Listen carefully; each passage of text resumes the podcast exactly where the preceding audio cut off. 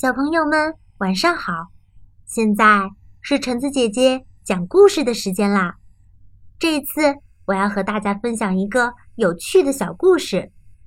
这个故事的名字就叫做《月亮》。古时候有个国家，从来没有出现过月亮，连星星也没有，所以那儿的晚上总是漆黑一片，天像蒙着一块黑布似的。有一次，这个国家的四个小伙子结伴外出旅行，来到了另一个国家。太阳落山以后，橡树上立即出现了一个闪闪发光的圆球，发出了柔和的光线，使人们能清楚的看到一切。四个小伙子看呆了，他们问一位驾车经过的农民。嘿，大叔，你能告诉我们那个是什么灯吗？农民说：“呀，那个，那个叫月亮，是我们村长花三枚银币买来挂在橡树上的。”农民走后，一个小伙子对同伴说：“这盏灯我们也能用得上呢，咱们村里也有一棵。”这样高的橡树，我们可以把这个灯挂在上面，晚上就不用在黑暗中摸索了，那该多好！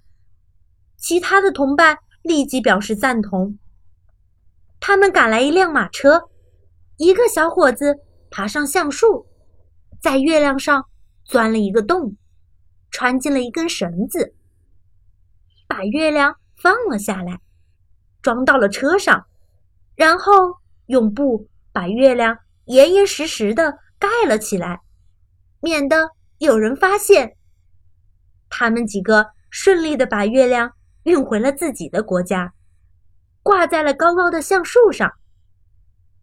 皎洁的月光立刻照亮了每一个角落，人们高兴的跳起舞来。许多年过去了，四个小伙子渐渐的老了。其中一个病得快要死了，于是他便要求把月亮的四分之一作为他的财产带进坟墓里。于是，在他死后，村长就爬到橡树上，用剪刀把月亮剪了四分之一下来，放进了棺材里。月亮的光线暗了一点。但并不会让人觉得这有什么不便。第二个人死后又减掉了四分之一，月光更弱了。等到第四个人要进坟墓的时候，夜晚又恢复了漆黑的状态。人们出门不得不提上灯，否则就会撞到墙上。然而，坟墓中的月亮。在地狱里又重新合在一起，那些生活在黑暗之中的死者纷纷苏醒过来，在月光中，他们惊奇的发现自己又可以看见东西了，就整天跳舞、酗酒、赌博、斗殴，喧闹声大的传到了天堂里。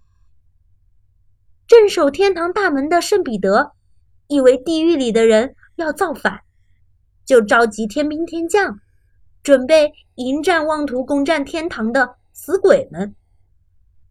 可并没有任何的袭击发生。于是圣彼得便亲自回到地狱里，命令所有的鬼魂重新躺回坟墓里。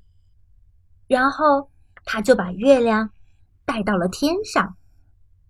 你瞧，月亮直到今天。不还是挂在天上吗？好啦，我们这个有趣的小故事就分享到这里吧。最后，祝大家有一个愉快的元宵之夜。